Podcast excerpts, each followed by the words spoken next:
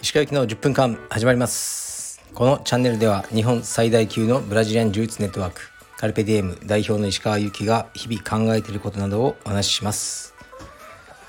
こんにちは。皆さんいかがお過ごしでしょうか？僕は今日は珍しく朝クラスを担当しました。え理由はインストラクターのセラ君がオーストラリアに遠征に行ってるからです。昨日セラを僕が車で羽田に送りました。車が一番楽だと思うんで。でえー、っとね行っても到着してますね。あちらで。であちらではカルペディエムシドニー支部の方々に、えー、少しお世話になります。でシドニーでも指導させてもらってその後オーストラリアのヌーサですね。僕の仲間のヨシさんがいる。そちらでセミナーをやらせていただく予定です、まあ、セラももうね30歳超えてるのでキャリアもどこまでねあとできるかわからないのでできるだけそういう彼の遠征とか、ね、そういうのは助けてあげようと思ってますね。で昨日の夜は家族で、ね、あのタッカンマリ鶏の鍋ありますよね。僕あれ好きで食べに行ったんですけどなぜか服部くんがあの来てまあなぜかっていうか僕が誘ったんですけどね。服部くんと美味しく、えー、ご飯を食べました。でその後、まあセラを送って空港に。で同時に服部くんもあのえっ、ー、とね溝の口という僕が初めて行く場所でしたけどそこに送りました。でなんか彼はいや石川さんが溝の口に来るなんて ずっと言ってましたけど、まあ、別に行きますよどこでも。はい。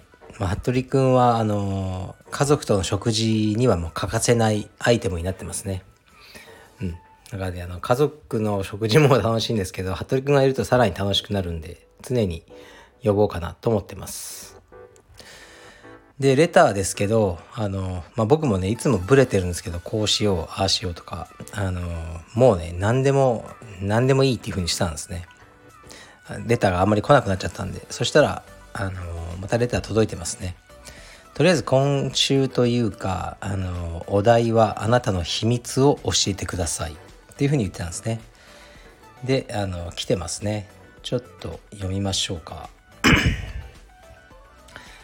え、っと誰にも言えない秘密があります会社の同僚かっこ既婚者いわゆるおかずにしてしまったことがあります。何度も。犯罪でもないのですが何とも言えない罪悪感を忘れられず誰にも言えずにいます。初めてこのラジオで告白しました。下世話な話申し訳ありません。不快だったら無視してください。はいありがとうございます。うんまあこれを読むかどうかはギリだなと思ったんですけどあの僕がこう読んだのはあの何ですかね。なんか誰にも言えない秘密ってこういうことかな。ちょっとねあの思ったからですね。別にいいんじゃないですか。頭の中で何を想像してどうしようと勝手です。行動に起こしたら逮捕です。その違いをしっかり分かってればいいと思います。僕も頭の中はもうすごいです。すごいです。はい。絶対に行動に起こせないことばかりを頭の中で考えてます、まあ、意外に真面目かもしれないですねこの方は。そういうことに罪悪感を抱くあのねあの抱くって僕は全く抱かないですね。はい次いきます。こんにちは。誰にも言えない秘密をここで吐かせてください。私は絶対に4年後フェラーリカリフォルニアを購入しようと思っています。40を過ぎて人生の多くの部分がフィックスしてきた私にとって今ある最大の獲物はフェラーリです。そのために2000万貯める予定です。家族には買ってから伝えます。日本がロシアから侵略されようとフェラーリを買います。チャック・ノリスに脅されようと乗ります。以上フェラーリと私と秘密でした。これからも応援しています。失礼します。はいありがとうございます。これはなかなか味わい深いですね。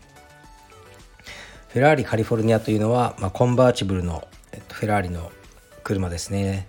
でももう新車では買えないと思うので中古車だと現時点で1500万ぐらいで買えちゃうんですね。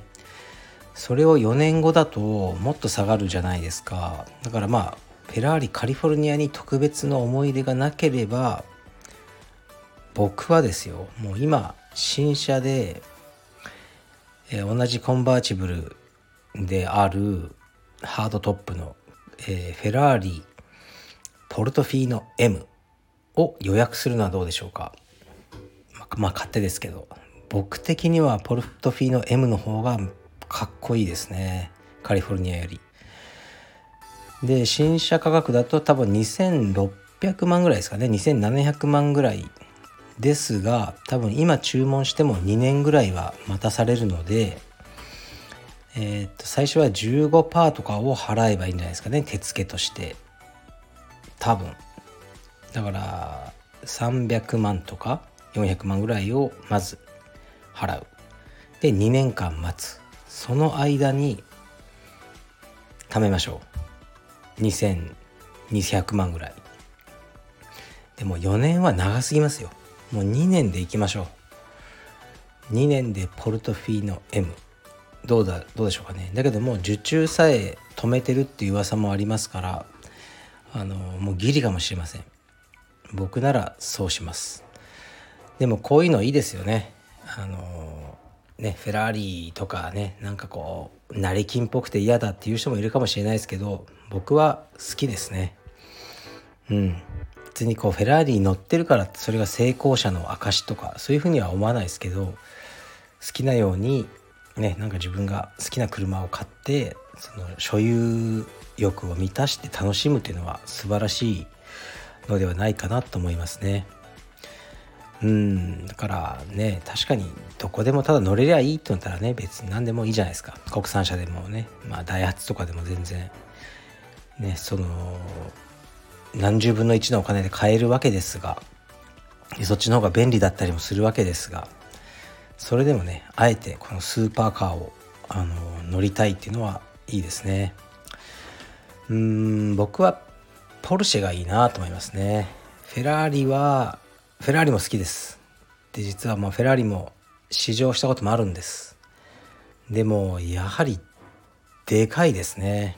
そしてちょっと悪目立ちするんですよねやっぱり。もう少ししっとりと乗りたい。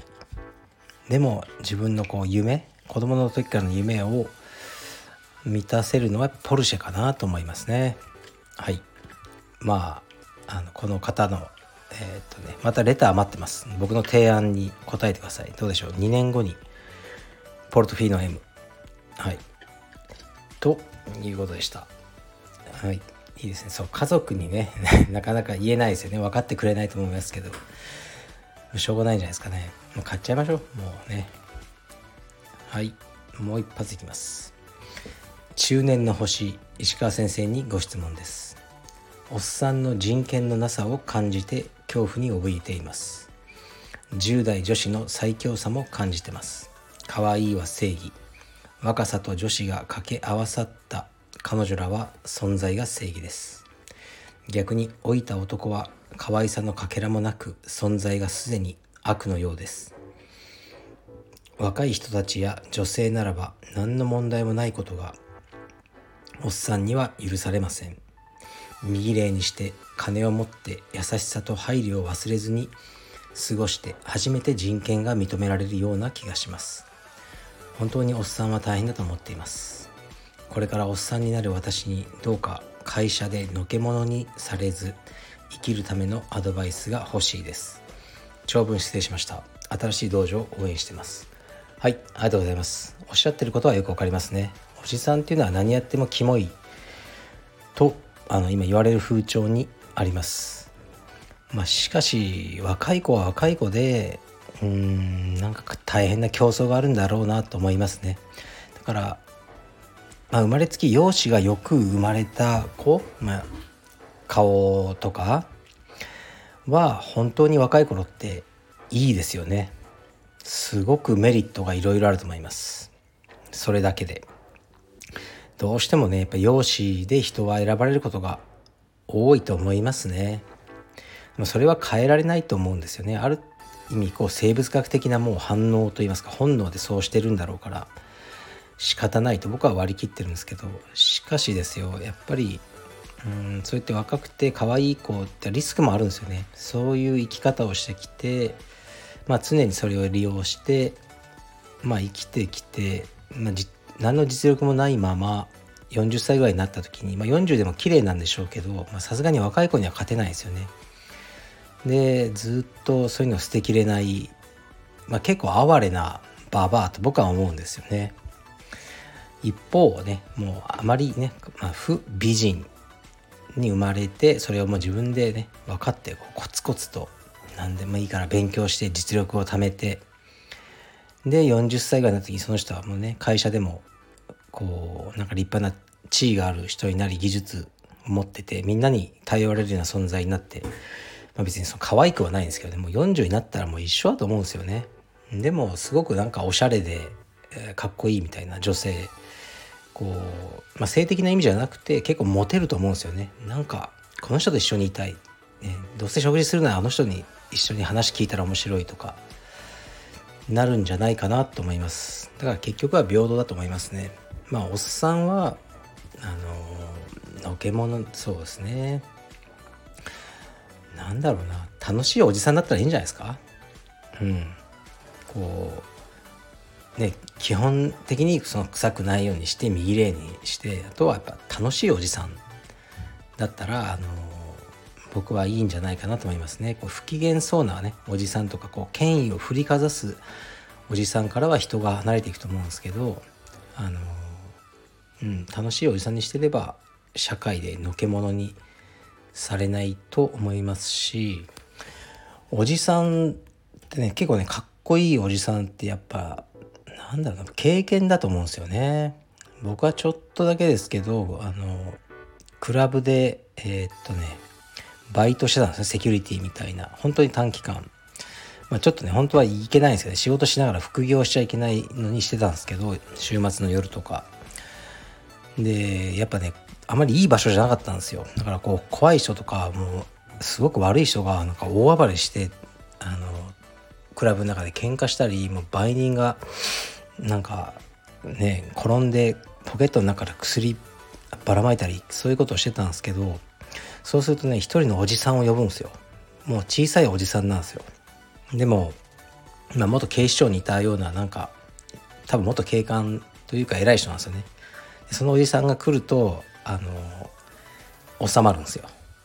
悪い人たちも。もうおじさんなんかあるんでしょうね。コネがつながりが。そのその悪い人たちのあのもっと悪いよなんか親分に電話しちゃうみたいな。で、お前んとこの暴れてるけどこれなんだ？みたいなことを電話をするおじさんがいたんですよ。そうすると、こうみんなね、静かに帰っていくっていう、はい、おじさんいました。だおじさんはやっぱりこうね、経験とか人脈とか、そういうところで若い人にはない力にあのなって、まあ、僕もそんな人脈とかはないですけどね、まあ、石川さんが言うなら聞いてあげようみたいな人もいなくはないからそういうふうにして若い人を助けてたまにおじさんの力を見せればいいんじゃないかなと思ってます。はい。今日はまた12時からの昼のクラスも僕の指導であります。その後はサンマ定食を食べに行きます。失礼します。